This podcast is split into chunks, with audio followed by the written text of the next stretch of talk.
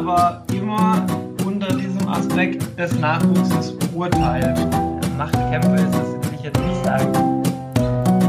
Herzlich willkommen zum Coaching Zone Podcast. Ich bin Dr. Jutta Wergen und ich unterstütze Promovierende mit meiner Expertise in allen Phasen ihrer Promotion. In der heutigen Folge interviewe ich Timo Schreiner. Timo ist wissenschaftlicher Mitarbeiter beim Institut für Erziehungswissenschaft an der Universität Gießen und Timo ist aus der Praxis in die Wissenschaft gekommen, ist also nach dem Studium berufstätig gewesen und hat sich dann nochmal entschieden, wieder zurück an die Universität zu gehen und zu promovieren. Und welche Erfahrungen er da macht, die, über die sprechen wir. Und es geht um das Thema Wertschätzung und Anerkennung. Und wir kommen auch noch zum Thema Wissenschaftssprache. Und ja, hört euch das mal an. Das ist ein spannendes Interview. Ja, schön. Timo Schreiner, ein, ein Promovierender, der seine, den ersten Entwurf seiner Dissertation gerade fertig hat äh, und eingereicht hat. Timo, erzähl, wie, wie fühlt sich das an? Ja, äh, gut und komisch. mhm. Man weiß erstmal gar nicht so genau, was jetzt eigentlich los ist, weil dann noch so ein bisschen die Rückmeldung dann aussteht, gell? Aber mhm. ich habe tatsächlich am 23.12., also vor Weihnachten, so den ersten Gesamtentwurf fertiggestellt und ja. äh, und dann hatte ich Glück, dass einfach Weihnachten war. Und da bin ich nicht in ein tiefes Loch gefallen, wie viele mir prophezeit haben, sondern ich bin, ich, ich bin ins Weihnachtsessen verfallen. Das war auch sehr nett. Ja, sehr schön. Ähm, ja, wir wollen uns heute unterhalten über das Thema Wertschätzung und Anerkennung in der Promotion. Ein ganz wichtiges Thema. Bevor wir das machen, würde ich dich gerne fragen, was deine, was unsere Hörer, Hörerinnen wissen sollten über dich und dich bitten, sag uns drei Sachen, die man unbedingt über dich wissen sollte. Eieiei, das ist eine schwierige Frage. Diese drei Sachen, ja. Äh, das klingt immer so einfach, aber wenn man sie beantworten muss, ist es schwierig. Ähm, naja, also beruflich habe ich äh, Heilpädagogik studiert, ähm, dann habe ich nochmal was Interdisziplinäres studiert ähm, das ist die erste Sache. Die zweite Sache ist, dass ich, ähm, bevor ich in die Wissenschaft gegangen bin, lange in der Praxis tätig war. Ähm, habe da im Bereich Behindertenhilfe gearbeitet, habe da einen Bereich geleitet und dann bin ich in die Wissenschaft gewechselt. Das ist die zweite Sache.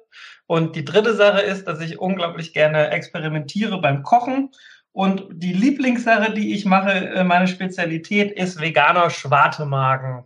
Okay, ich wüsste noch nicht mal, was, was was fleischiger Schwartemagen ist. Das hört sich so ein bisschen eklig an, aber das, das ist richtig eklig. Das ist ja? das Leckerste, was man essen kann. Das ist, äh, okay. äh, klingt widersprüchlich, ist es auch.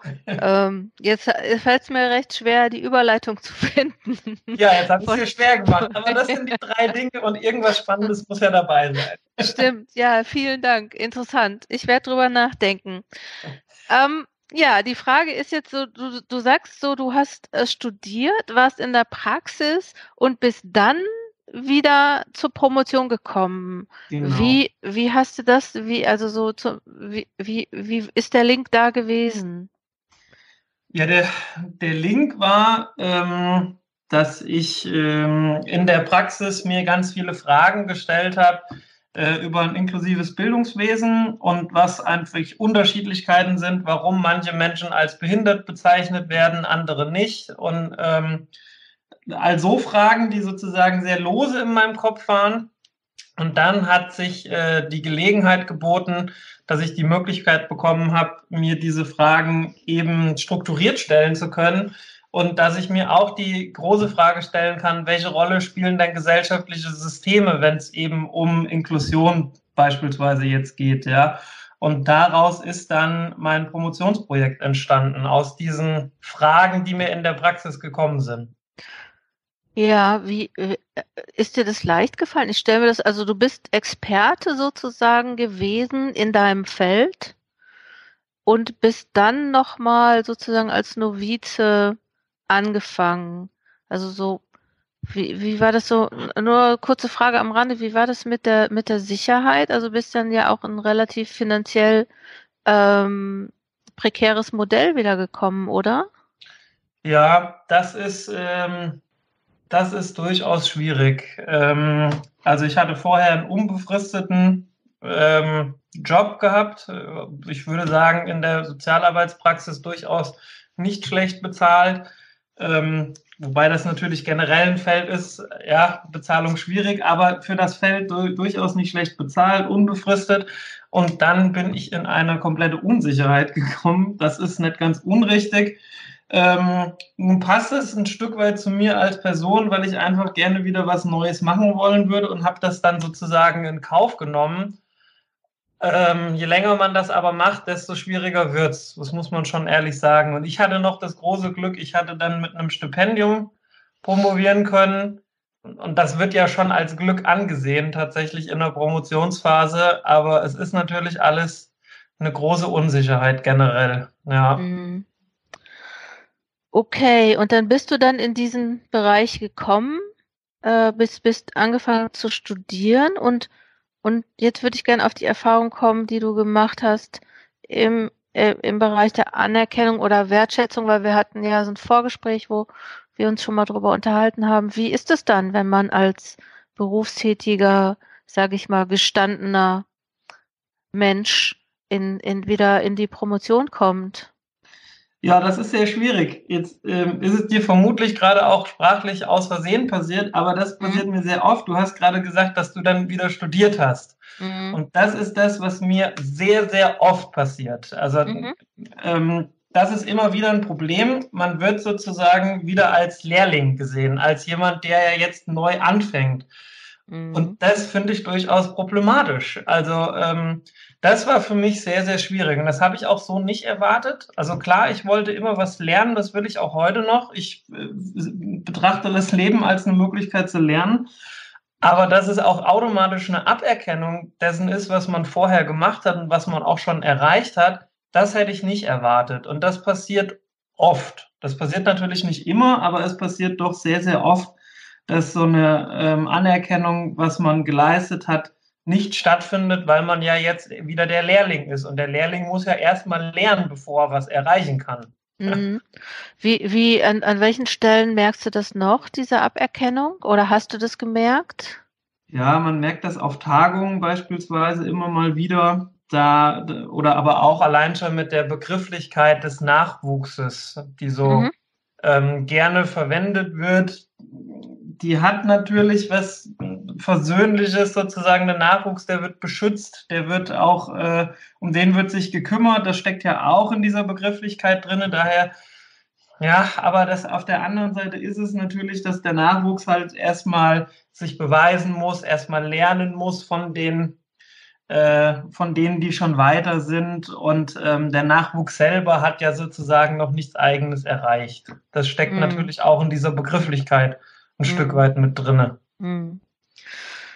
Ähm, wie, wie ist es dir damit gegangen? Also hat dich das in deinem Promotionsprozess jetzt beeindruckt oder wie hat es dich beeinflusst? Ja, das äh, spielt so oft eine Rolle. Das ist relativ schwierig, das auf konkrete einzelne Sachen zu machen, aber überall, wo man auftritt. Also ich mhm. hatte ja, wie gesagt, das Glück, dass ich dann auch meine ähm, meine Forschung auch international präsentieren konnte. Man wird aber immer unter diesem Aspekt des Nachwuchses beurteilt. Das hat Vor-, das hat Nachteile. Wie gesagt, einerseits ist es das Beschützende und andererseits ist es aber auch die Aberkennung der Qualifikation. Und das hatte ich ähm, auf Tagungen sehr, sehr oft. Das ist nicht, dass die Leute irgendwie einen, zu einem direkt hinkommen und sagen, ja, du kannst ja gar nichts. So passiert das natürlich nicht sondern das passiert eher über diese Begrifflichkeiten des Nachwuchses. Ähm, das passiert eher, ähm, dass es dann nochmal belächelt wird. Das passiert aber auch, dass man auch Unterstützung bekommt. Das ist natürlich ein Vorteil, der daraus entsteht, dass gesagt mhm. wird, ja, das ist doch super, was du machst, da helfe ich dir gerne. Ich habe da ja schon mehr gemacht. Komm mal zu mir, dann kann ich dir noch was erklären. Das ist natürlich nett gemeint. Ähm, das sind auch oft wirklich Sachen, die dann positive Auswirkungen haben es schwingt aber leider doch sehr häufig eben diese, äh, diese Nicht-Anerkennung mit, ja. Ja, also du hast Defizite, du musst noch was lernen.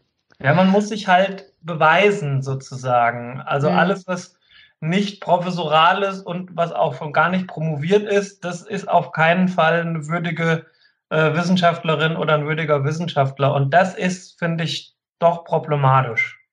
Meinst du, das ändert sich, wenn du promoviert bist? Ja, das, äh, das ist eine gute Frage. Ja, dann kommt ja erstmal, da muss man sich ja als Postdoc weiter beweisen. Mm.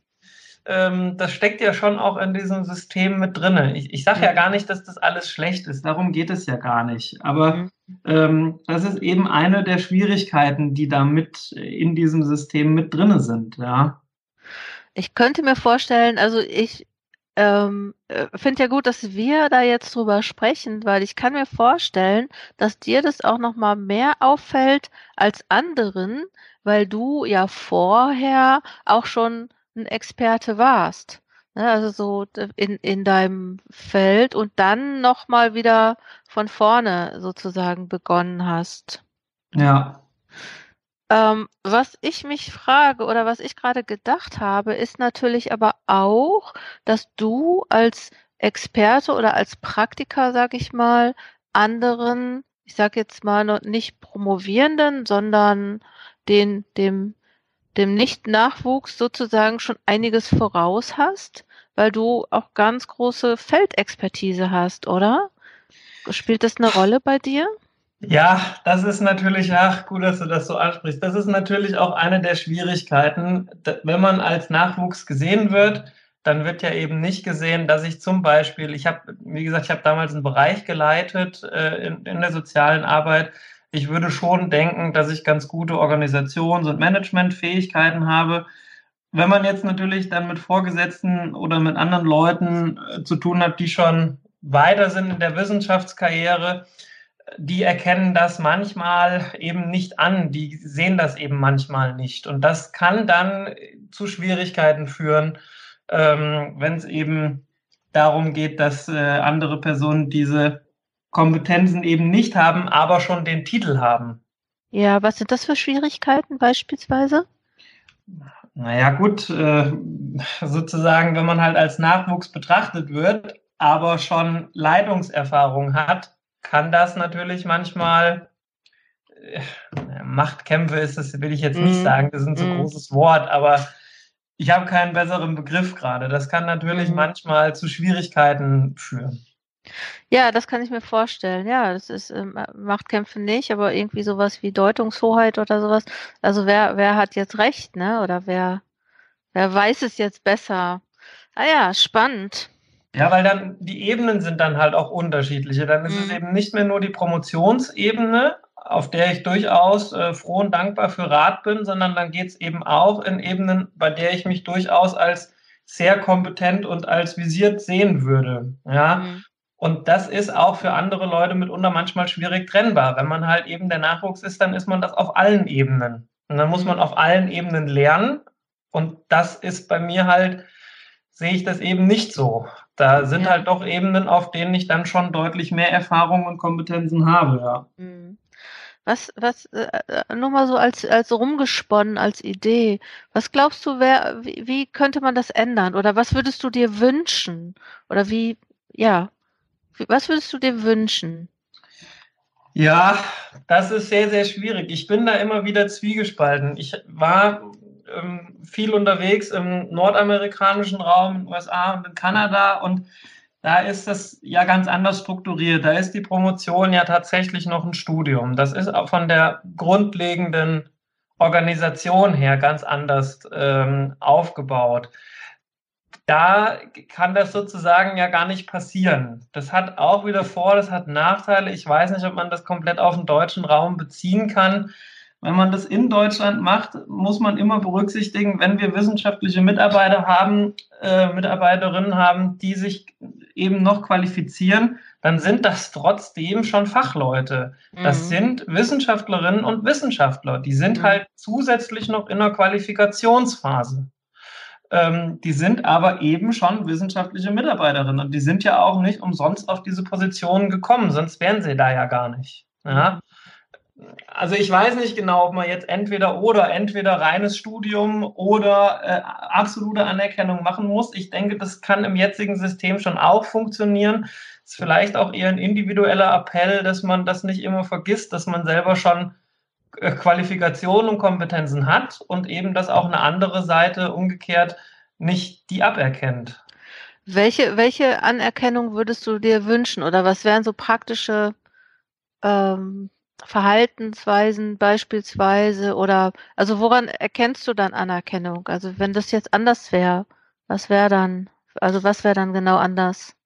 Also ich habe ja auch glücklicherweise schon auch sehr positive Erfahrungen in dem Bereich natürlich auch gemacht. Also sowohl ähm, auch der, der Zugang zu meiner Promotion, der kam, weil meine ähm, Betreuerin durchaus das sehr schätzt, dass ich ähm, die praktischen Erfahrungen gemacht habe. Daher kommt das ja schon auch. Das ist ja auch ein Zugang. Das hat ja auch positive Seiten.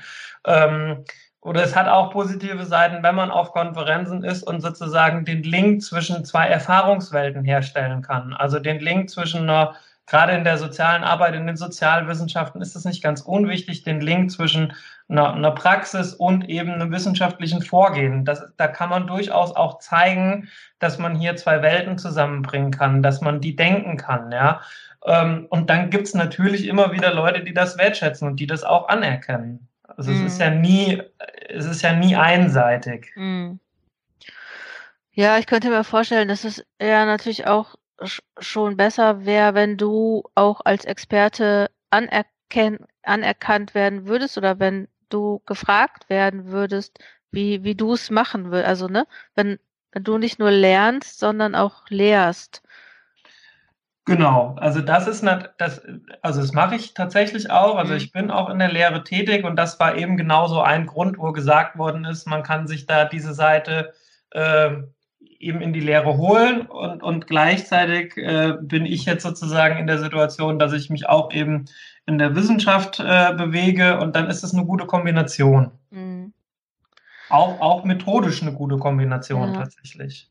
Hast du, also das ist jetzt nochmal so eine Frage, äh, mich, ich, ich beobachte manchmal, dass Leute, du bist ja so schon so einer, der so in zwei, also zwischen zwei Welten, sage ich jetzt mal, wandert und auch vermittelt.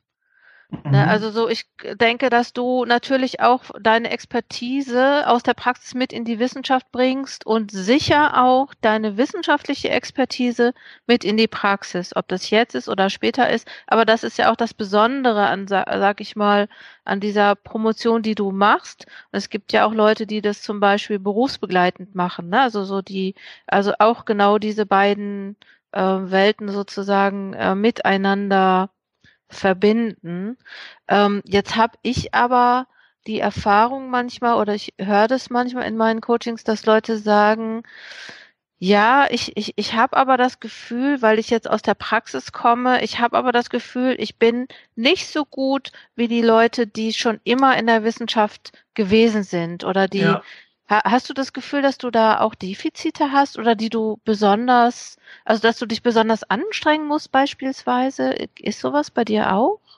Ja, das ist bei mir auch. Bei mir ist das vor allem sprachlicher Natur. Ähm, die, die Art des Sprechens, die Art des Schreibens, das ist sehr, sehr, sehr schwierig gewesen für mich, gerade am Anfang ich hoffe, dass ich die, auch die schriftliche Sprache heute schon ein Stückchen mehr beherrsche als noch vor drei Jahren, als ich sozusagen mhm. den, an Anführungszeichen, den Wechsel vollzogen habe.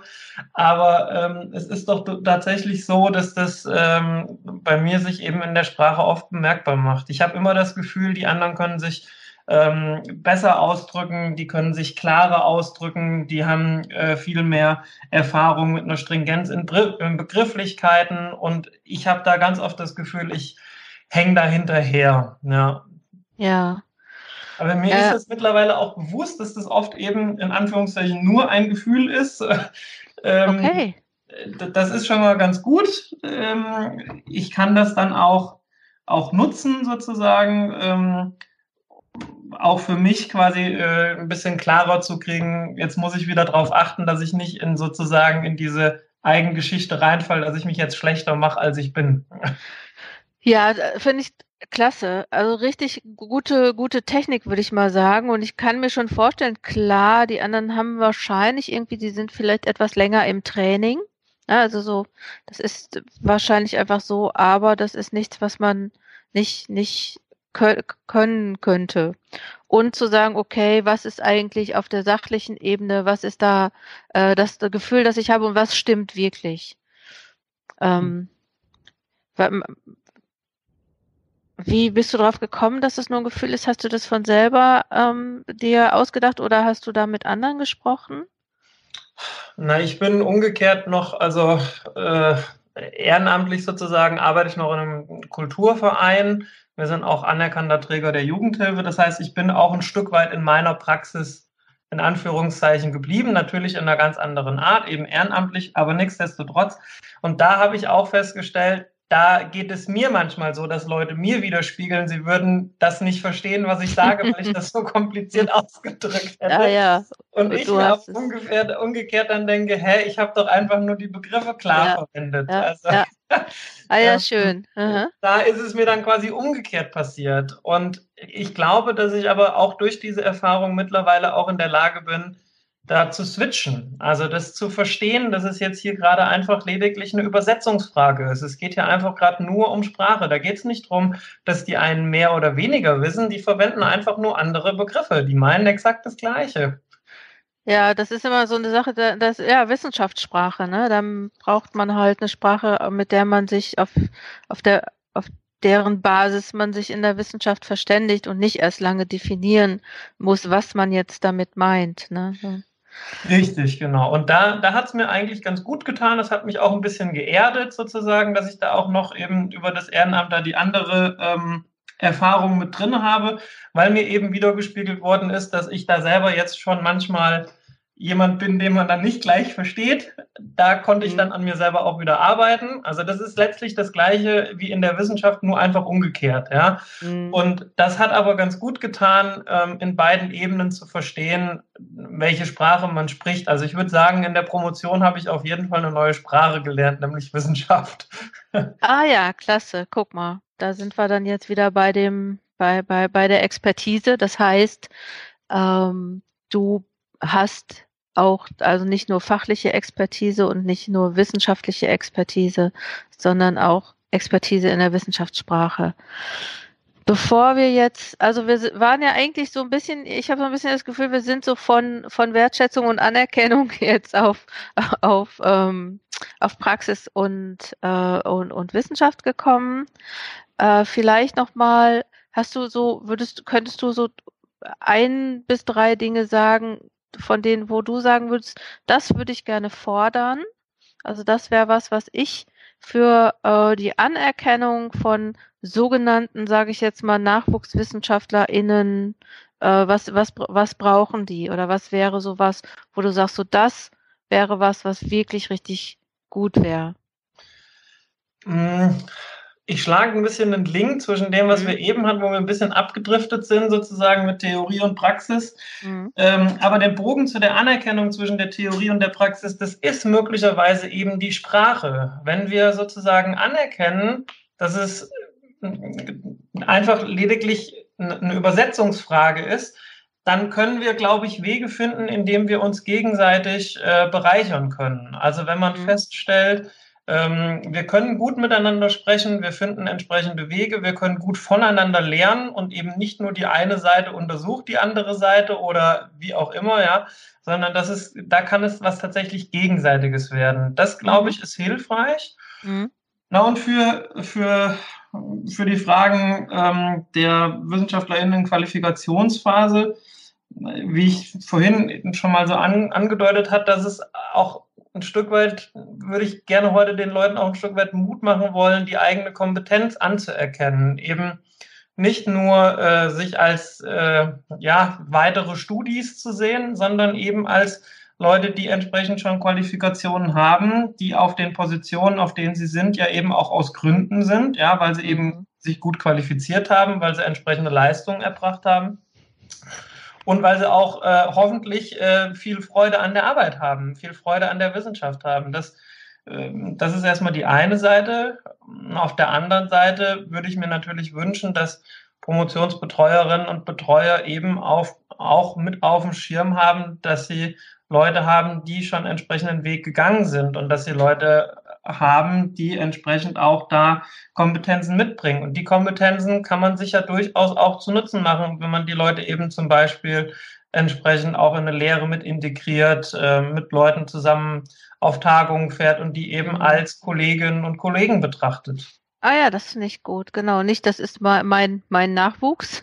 Hier, ich bringe heute meinen Nachwuchs mit, sondern das ist der Kollege oder das ist die Kollegin. Also auch vielleicht ein Wunsch an die oder eine Forderung vielleicht sogar an die Promotionsbetreuenden zu sagen, passt mal auf, hier, ne, das ist, äh, das sind die Kollegen. Genau, und man kann ja natürlich auch also ein Kollege sein, der ja trotzdem promoviert oder die trotzdem ja, promoviert. Ja, das ist ja, ja, das ist ja nur kein Problem. Das geht ja, das geht ja trotzdem. Und ähm, ich meine, es ist ja klar, dass ich äh, von, von meiner betreuenden Professorin sehr viel lernen konnte und immer noch lernen kann. Das, das weiß ich auch sehr wertzuschätzen und das, das ist ja klar. Und trotzdem ist sie eine Kollegin von mir. Ich mhm. finde, das, das kann beides äh, denkbar sein. Ich mhm. sehe da keinen Widerspruch. Mhm.